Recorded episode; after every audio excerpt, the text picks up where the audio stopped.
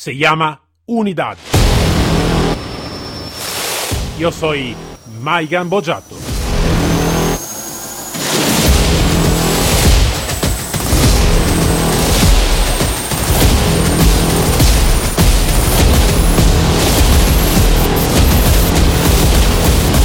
Unidad K9.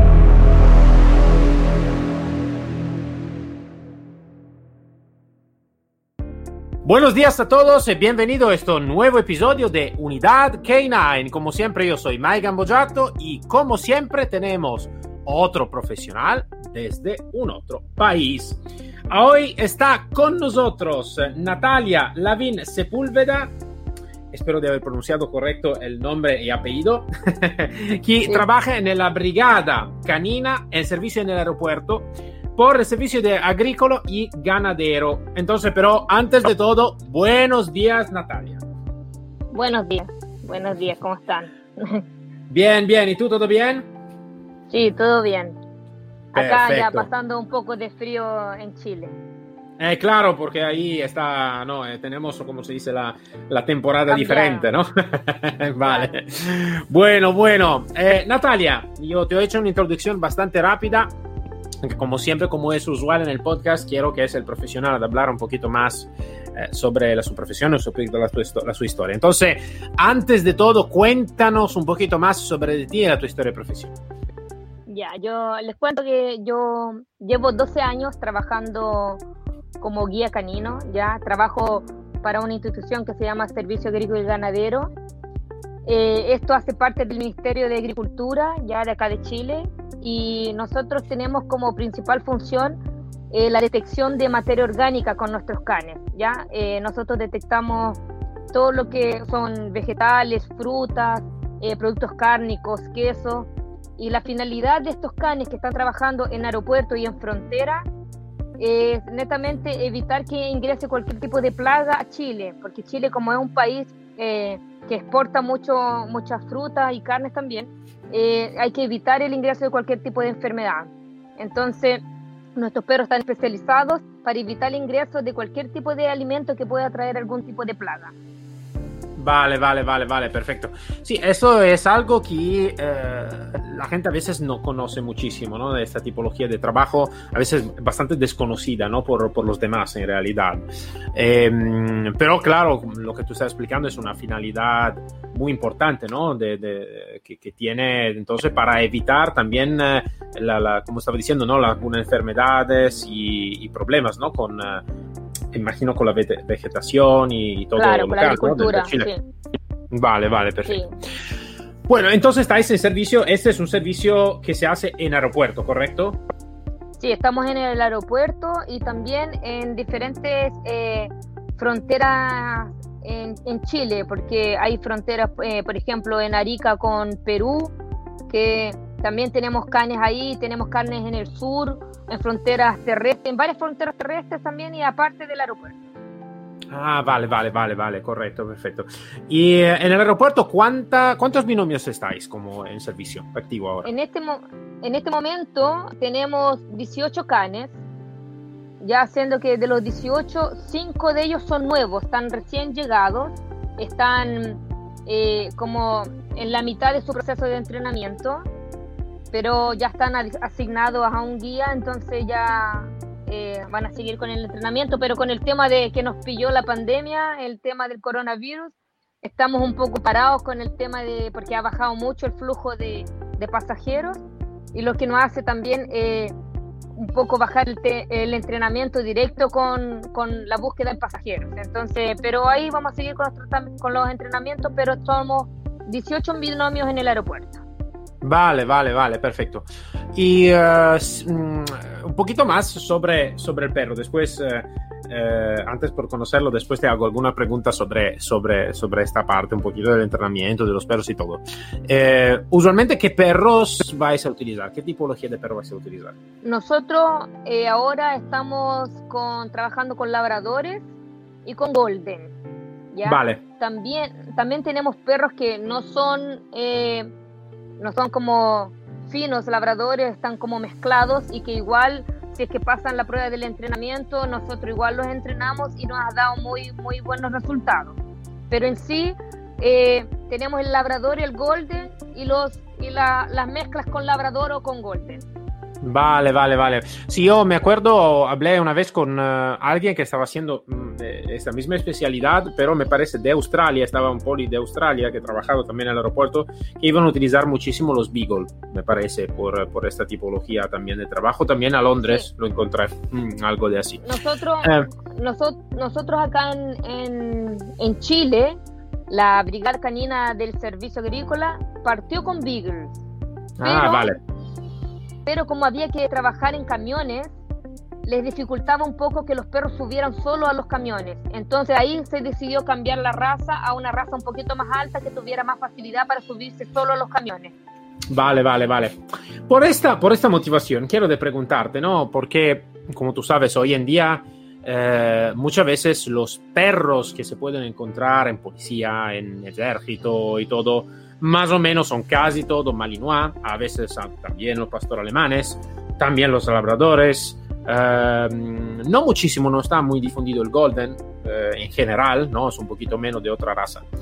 Eh, según la tu opinión, entonces, aparte de, las instituciones, entonces, como, como profesional en este, en este tema, para ti es, um, es importante de, cuando uno necesita que hacer un trabajo específico, ¿no? Una especialidad específica. Es bueno de elegir una raza como sea, como sea. Uh, Malinois, ok, vamos todo por el Malinois. Si es Labrador, ok, vamos todo por el Labrador. O realmente se necesitaría que elegir la raza a según del, de la especialidad que se necesita que entrenar el perro y también al entorno que necesita que trabajar el perro. Entonces, como decir, imagínate, misma especialidad, ¿no? Búsqueda de X cosa, pero el entorno puede ser diferente, entonces, vale, ¿qué hacemos? ¿Utilizamos la misma raza o vamos a elegir una otra tipología de raza? Entonces, ¿qué opinas tú sobre este, sobre este tema? Mire, eh, el tema de, claro, depende de efectivamente dónde van a trabajar los canes. Nosotros, a pesar de que, claro, está de moda el Malinois, que es un perro que es muy potente, muy, muy, muy resistente. Nosotros, por ejemplo, para trabajar dentro del aeropuerto con personas, el Malinois provoca miedo, provoca un rechazo hacia la gente. Entonces, nosotros no podemos trabajar con perros así, porque que lo que queremos es que sea un perro a la vista amigable, en que la gente quiera, no quiera eh, arrancarse del perro en este caso, y que facilite la inspección del, del can. Pero eso porque estamos en el aeropuerto. Obviamente yo creo que bueno, que en realidad cualquier perro se puede entrenar para, para mejorar resistencia y todo lo demás, pero sabemos que si vamos a trabajar en búsqueda en, en ambientes abiertos y extensas horas de trabajo, igual tal vez eh, mejoraríamos un poco eh, la resistencia de la raza. Sabemos que un golden puede, aunque es muy trabajable el tiempo de, de trabajo, o sea, la resistencia, sabemos que un malinois de repente va a trabajar más, más como, como con más potencia. Y también, por ejemplo, los perros que son de, de orden y seguridad, eh, eh, no nos sirve tener un labrador porque tampoco provoca eh, el respeto. Entonces yo creo que están las dos aristas. Una que cada perro puede efectivamente ser entrenado para diferentes situaciones y ambientes, pero también creo que la imagen del can va muy relacionado con el tipo de trabajo o, la tip, o el tipo de búsqueda que podemos hacer. Sí, esto, esto creo que es un pensamiento importante, ¿no? También no solo de la posibilidad de cómo entrenarlo, pero también de la, de la imagen, ¿no? Que queremos dar, porque, ejemplo, como tú estabas diciendo correctamente, si hablamos de antidisturbio, sí que un perro que también a la vista te da un poquito de, ¿sabes?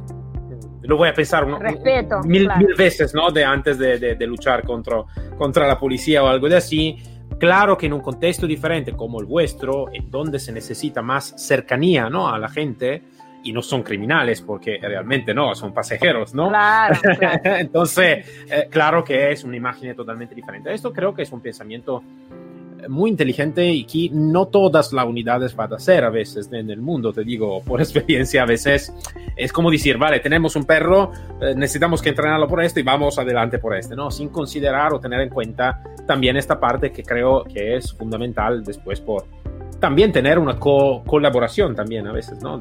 porque al final también se necesita también ese, ¿no? Colaborar con la gente por hacer buen control.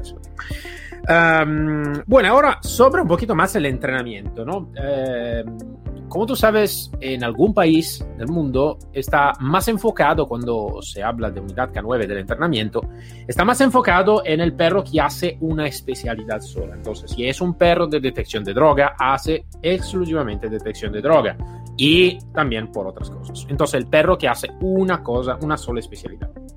Otros países están un poquito más dispuestos o enfocados en el perro que es lo que se llama all duales, entonces que hace dos cosas, o multifunción, que hace más que dos cosas, ¿no? Uh, según la tu opinión la tu experiencia, mm, ¿qué opinas sobre este? ¿Qué, ¿Qué prefieres tú como tipología de entrenamiento? ¿El perro que hace una cosa solo, el dual, es en multifunción? ¿Cómo, cómo la ves tú? A mí, a mí, personalmente, yo prefiero el perro que es eh, solo de una función, no que no sea dual o que sea de multifunción, porque siento que muchas veces eh, puede provocar eh, una cierta confusión en el can, ¿ya? Por decirle de partida que los marcajes, por ejemplo, si tengo un perro que es de búsqueda de, drogas y un perro que es de búsqueda de, explosivos, ya sí o sí tenemos que trabajar el marcaje pasivo porque si marcamos un, trabajo activo, puede llegar a provocar la confusión en el momento explosivo. Entonces, y, eh, y, hablando, por ejemplo, en el mismo tema del búsqueda de personas, hay perros que, que también he conocido que está para búsqueda de personas, eh, de personas vivas y de cadáveres. A mí, mi punto de vista, cuando un perro va a buscar, o sea, mi, mi preferencia es que busque personas vivas, en este caso en una catástrofe. Si va a buscar si es dual y busca los dos, yo puede ser que me eh, dé prioridad a un cadáver ante una persona viva, ¿me entiendes? Entonces, yo prefiero prefiero que, que, que sea eh, de una especialidad porque creo que se, hay más hay más focalización en el trabajo. Vale, vale, sí, sí, sí, sí, claro, es clarísimo. Um, ma yo te digo, este, te, te, hago esta pregunta porque eh, es, uh, uh, es, algo de bastante debatido un poquito ¿no? en el tema de los K9. Y, uh, ejemplo, yo te, te, te, puedo traer la mi experiencia, ¿no? Yo soy ex policía italiana y en Italia, ejemplo, está una sola especialidad.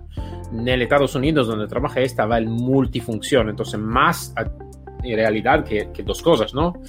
Y, mm, y, también he tenido bastante duda, ¿no? Un poquito en, el, en, la operatividad después de esa tipología de perros. Al final, uh, escuchando un poquito todo, todo tiene su opinión. Entonces, al final, lo que, claro, eh, lo que da siempre resultados son los números, ¿no? Entonces, eh, si claro, algo va funcionando, eh, todo, ¿no? Um, y creo que también depende mucho del entrenamiento y además del perro también. El perro pueden ser perros que son mucho eh, mucho más rápido de, de, aprender y tal vez mucho más fácil en el que tampoco va a eh, producir una confusión hacia el guía en el tema del, del, del, marcaje. Pero cuando no es así, yo creo que produce confusiones. Que... Sí, sí, sí. Yo creo que depende también mucho del, del, del guía mismo y del instructor, ¿no? De, de, la mano, ¿no? Del guía, del instructor, claro, cuánto realmente también, conoce, conoce todo, ¿no? Entonces, sí, es un poquito todo, claramente, claro. sí. Um, lo que quiero de saber más ahora es un poquito más eh, de cómo está desarrollado también en tu país, en tu institución, un poquito el tema de, las, de los K9, ¿no? Donde eh, esto también es un ámbito bastante debatido en todo el mundo y todos más o menos tenemos el mismo problema, en algún país un poquito más, en algún país un poquito menos, pero esto más o menos es así. ¿Cómo está percibida en, el tu, en la tu institución la unidad K9? Entonces, ¿es bien valorada? Tiene buenos recursos, uh, tiene buena visibilidad, o es algo que no es totalmente así. ¿Cómo, cómo es más Mire, o menos? Yo, yo les comentaba que yo llevo 12 años en la, en la Brigada Canina y en estos 12 años hemos pasado por todo. Hemos pasado porque la Brigada Canina está totalmente desvalorada, y hemos pasado por épocas en que la brigada canina es lo mejor que hay. Entonces hemos pasado por todo y mucho depende de, de del, en sí de, la jefatura o de la gente que está en mando, depende más de ellos el nivel de valor que nos da a nosotros el trabajo. ¿Por qué? Por, por, por las prioridades y por la inyección de recursos. ¿Me entiendes? Muchas veces eh, cuando no hay una, cuando no hay un, un, un, encargado, un jefe que sí le gusta y quiere potenciar la brigada canina, cuando no existe eso, nosotros estamos totalmente apagados. Ya faltan recursos, falta, falta como... Eh, más que nada, nosotros trabajamos más que nada con recursos, porque si no hay recursos, nosotros no tenemos cómo trabajar, no tenemos perros, no tenemos cómo entrenarlos.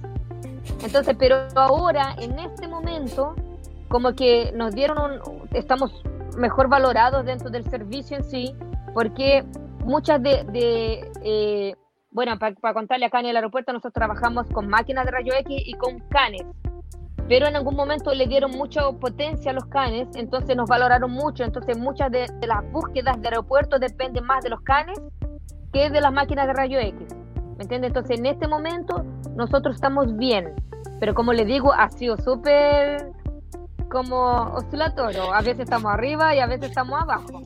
Eh, esto, esto, Natalia, es algo que pasa realmente un poquito todo el mundo. Yo vivo en Europa, ahora vivo en España y más o menos pasa en todas las naciones también de Europa este, ¿no? También si alguien piensa que a veces, ¿no? La Europa está un poquito, en algún país está un poquito más desarrollado el, el tema, pero al final también esto, yo creo que esto necesita que ser un punto que necesitamos, que trabajar mejor como, como, como profesional en la unidad, ¿no? Es como decir, eh, si a, a, un jefe, a una jefatura, que le puede gustar o menos el arma, la pistola, eh, sí que se necesita que el poli necesita la pistola, entonces es sí o sí, te puede gustar como que no, es sí o sí.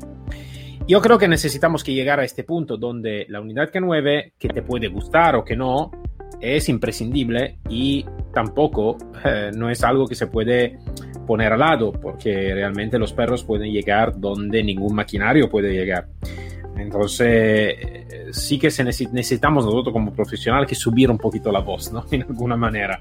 Eh, creo que, que, también es, es importante y la jefatura necesita que aprender que no es, esta especialidad no puede ser sujeta a me gustan los perros o no me gustan los perros es un recurso, es una especialidad y como tal necesita que ser valorada como todas las otras especialidades. A veces te digo también un poquito más.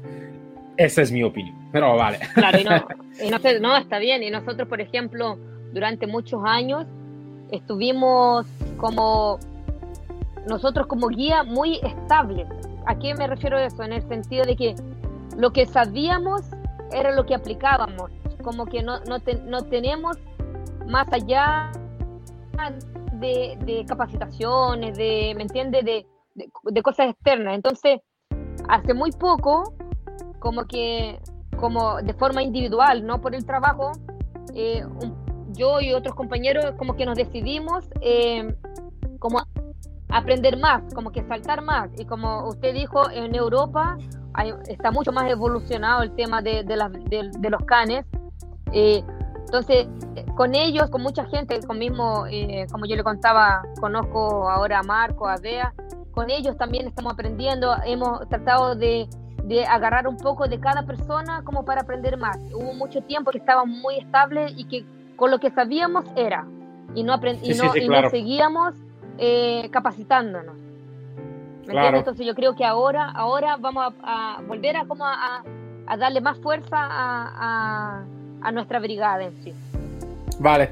Y aparte de la vuestra institución, eh, ¿cómo está percibida eh, del otro lado da parte, desde parte de la ciudadanía de tu país? Entonces, eh, es, un, es un tema, lo de los K9, que es un tema conocido, la gente lo conoce, lo, lo va a apreciar, le gusta, o es un tema que todavía no es muy conocido, entonces, sabes, cuando están en el aeropuerto te miran como, ¿qué es este, no?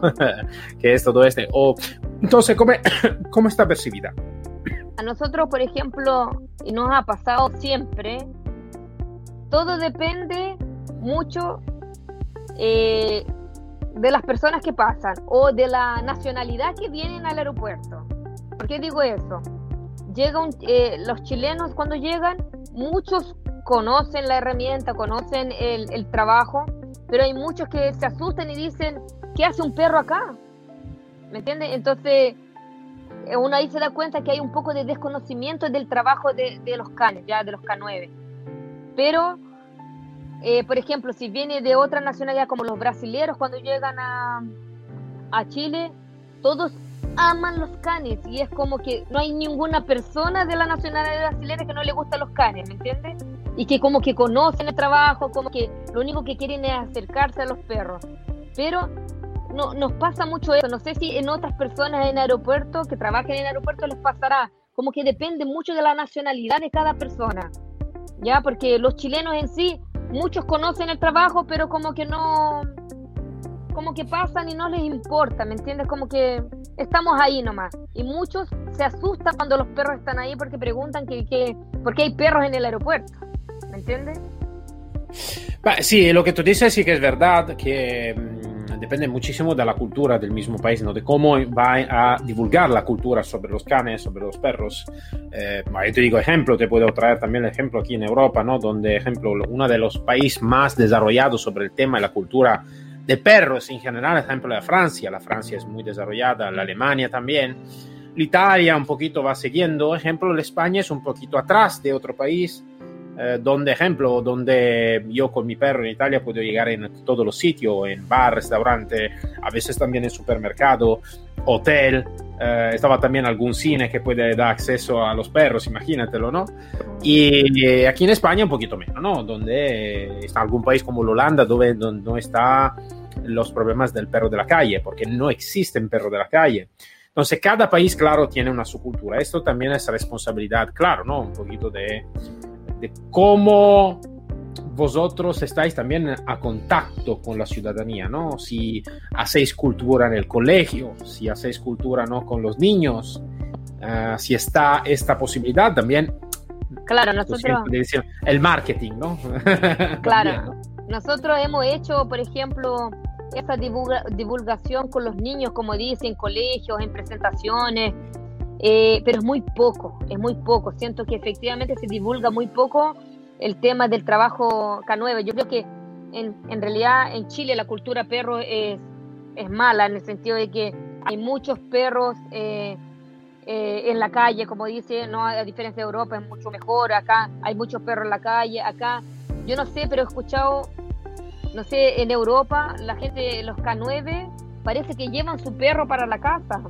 ¿O no? Eh, uh, depende, depende de algún país. Eh, algún país sí, otro país eh, menos. Ah, ya, todo depende, ya. Todo depende, sí, sí, sí, sí, sí. Ya, no, aquí, aquí la cultura eh, eh, en realidad es pésima. Tal vez por eso yo creo que causa mucha esa duda cuando pasa la gente por el aeropuerto, porque no lo conoce, eh, desconocido. Lo más conocido. Lo Natalia, más conocido yo creo que es como los, los perros de la policía que están para orden y seguridad, nada más. Sí, sí. Yo lo que pienso, sabes, Natalia, que muchas veces una cosa que va a sufrir mucho el mundo del K9, eh, tanto a nivel institucional como a nivel privado también, ¿no?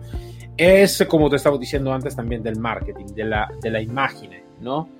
Eh, porque lo sabemos muy bien, si hacemos también un muy buen trabajo, pero la imagen no está buena, es casi como si se va a anular el trabajo que estamos haciendo, ¿no? Entonces, yo creo que se necesitan los dos. Los dos donde eh, la parte más operativa y también alguien que puede cuidar de la parte más de relación ¿no? con, con los públicos.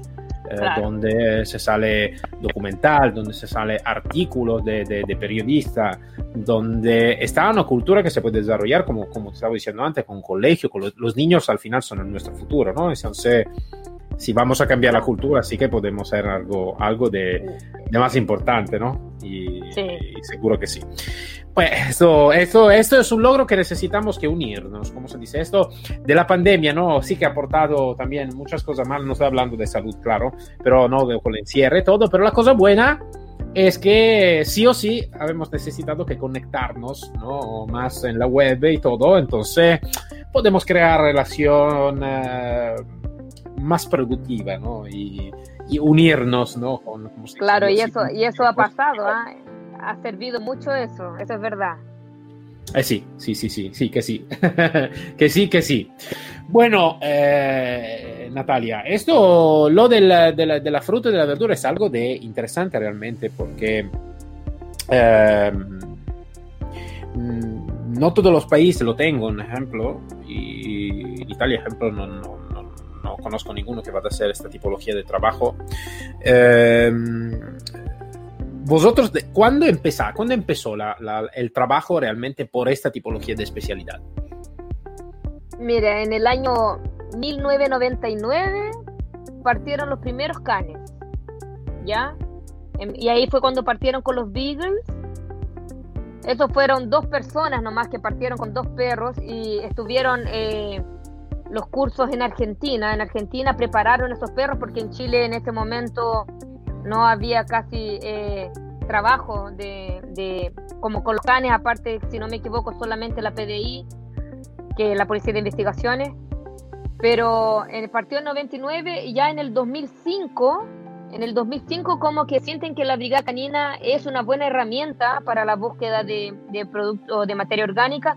Y en 2005 se firma un como un, un contrato de camaradería con la Policía de Investigaciones para que ellos puedan enseñarnos a nosotros y preparar algunos guías. Entonces, del, del, 99 saltamos, ahí estuvimos con los Beagles y después 2005 partimos con los labradores ya como concretada, claro. Vale, vale. Bueno, Natalia, la última pregunta que te hago es esta. Eh, ahora dice la, más difícil, puede ser. no, no, es broma, no es la más difícil. Si tú ahora tienes la posibilidad de cambiar una cosa en la, en el, en el, en la tu unidad, ¿no? De mejorar una cosa que tú dices, sí, esto quiero de mejorarlo. Esta es la primera cosa que para mí es importante de mejorar, ¿no? Entonces imagínate que soy como el genio de la lámpara, ¿no? Me puedo cambiar algunas cosas. Eh, para ti, ¿cuál es la cosa más importante en este momento que necesita realmente la, la unidad esto, Esto es como tirar una bomba. eh, es que en realidad, mire, nosotros, es que yo hablo de mi institución ahora, eh, no sé si les pasará lo mismo a, otro, a, otras, a otras instituciones, nosotros notamos mucho que hay personas que aman el trabajo con los canes y darían, pero de todo, por sacar cada vez mejor eh, el entrenamiento, el trabajo y dedicarse. Y vemos personas que no es así. Entonces, yo cambiaría tal vez eso, no, no, que muchas personas ingresan, porque como yo le dije, eh, antes, una pregunta que me hizo, nosotros tenemos, hemos estado como eh, oscilando, la brigada canina muchas veces ha estado muy bien y otras veces mal, pero cuando estamos bien somos como las estrellas. Entonces, mucha gente quiere entrar a, a, la, a la brigada canina como por, por tal vez ser parte de ese grupo que, que está en la como en el alto, pero simplemente tal vez no, no, no es el trabajo soñado para esa persona, tal vez no es que le fascine, porque para trabajar con canes hay que tener dedicación, hay que estar todo el día trabajando, uno, uno por ejemplo, se va para la casa, en lo que siempre yo converso con un compañero, nosotros nos vamos para la casa y seguimos trabajando la mente en cómo solucionar cierto problema, cómo entrenamos a este perro, cómo, cómo sacarle un problema o cómo potenciar a este perro en algo. Entonces, y sabemos que otros compañeros no es lo mismo. Entonces, yo eso cambiaría, que, que la gente que se dedica a trabajar en una institución o una, en, una, en una unidad K9 pudiese como ser así, como dedicación exclusiva en el sentido a, querer cada vez eh, mejorar tanto la institución como la calidad de los perros. No sé si me entiendes. Eh, mucho, sí, sí. es así como... Mm. Te entiendo perfectamente, estoy de acuerdo al mil por ciento la selección de los recursos humanos son la cosa más importante antes del entrenamiento, antes de la técnica, antes de todo, la selección del personal y la selección de los recursos humanos son la cosa más importante. Así que tú estás, como se dice, abriendo un portón gigante, porque claro, trabajando en el, conductismo humano, el comportamiento humano es la base de todo, donde ya ahí se puede mirar el éxito el fracaso de lo que se puede hacer después. Entonces, mm, a veces a veces, ¿sabes, sabes que te digo, ¿no? Que cuando pregunto, a veces digo, vale, ma, dime algunas características de un buen, de un buen guía, ¿no? Y alguien me dice pasión para los perros. En realidad, pasión para los perros no es una característica, es imprescindible por hacer esta tipología de trabajo, donde si no tienes pasión por los perros no se puede hacer este trabajo. Entonces es algo de imprescindible. Después ah, están las características, ¿no? Pero sí, estoy totalmente de acuerdo. Y no solo en los K9 en general, em, eh, es que tener personas, gente que quiere de mejorar, mejorarse y mejorar la, las instituciones y todo, eh, sería muy importante. A veces no, no pasa este, pero vale. A nosotros, a nosotros, claro, a nosotros en este momento, por, yo le digo, de, de, todo lo que somos, uno puede ver que de, del equipo hay personas que no tienen esas características fundamentales. Entonces, yo pienso que no deberían estar ahí. Soy totalmente de acuerdo, totalmente, al mil por ciento, tienes todo el mi apoyo. gracias. Natalia, uh, muchas gracias por tu presencia, ha sido una charla muy interesante y uh, muchas gracias por el, tu tiempo y, y, haber compartido con yo, nosotros siempre un granito más de, de, de conocimiento. Yo agradezco mucho la oportunidad y darnos la oportunidad a la voz femenina de poder hablar un poco también de, de lo que hacemos. Claro, claro, claro, claro, claro que sí. Como se dice, la, la parte rosa, ¿no? Como se puede decir, eh, eh, es muy importante y a veces en el mundo de los K9, soy sincero, a veces falta un poquito porque todavía es un ambiente un poquito machista. Pero vale, vamos cambiando también esta cosa porque sí, sí. Eh, se necesita Va, que Por cambiar. buen camino. Esto es, esto es.